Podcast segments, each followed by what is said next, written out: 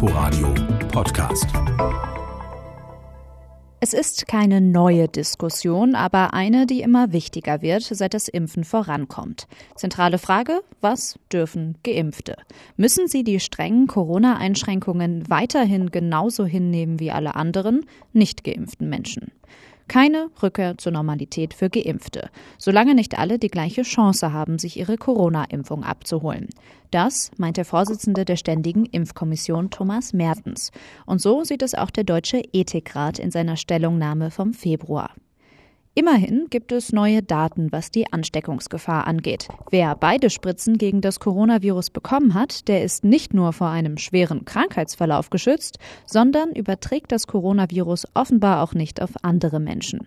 Das geht aus einem wissenschaftlichen Papier des Robert Koch Instituts hervor, das am Wochenende an die Gesundheitsminister verschickt wurde. Es bestätigt britische und israelische Studien. Wer geimpft ist, kann ohne weiteren Test ins Geschäft oder zum Friseur.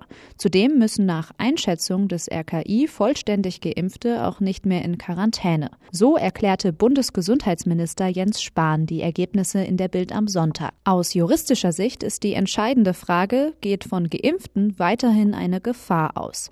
Denn wenn das nicht mehr der Fall ist, dann seien die Corona-Maßnahmen verfassungsrechtlich nicht mehr tragbar, so die Einschätzung vieler Rechtswissenschaftler. Wie der Impfnachweis praktisch aussehen soll, das ist noch offen. Die EU-Kommission will bis zum 1. Juni einen digitalen europäischen Immunitätsnachweis einführen. Ob die EU ihre ehrgeizigen Pläne tatsächlich umsetzen kann, ist noch nicht klar. So gibt es Bedenken beim Thema Datenschutz. Vorbild für das EU-Zertifikat ist der grüne Pass in Israel. Mit dem dürfen Geimpfte etwa in Restaurants, Kneipen und Fitnessstudios. Allerdings sind in Israel schon etwa 60 Prozent der Menschen zumindest einmal gegen das Coronavirus geimpft. Hierzulande haben gerade einmal 12,7 Prozent der Erwachsenen eine Corona-Impfung bekommen. Nur 5,5 Prozent beide Spritzen.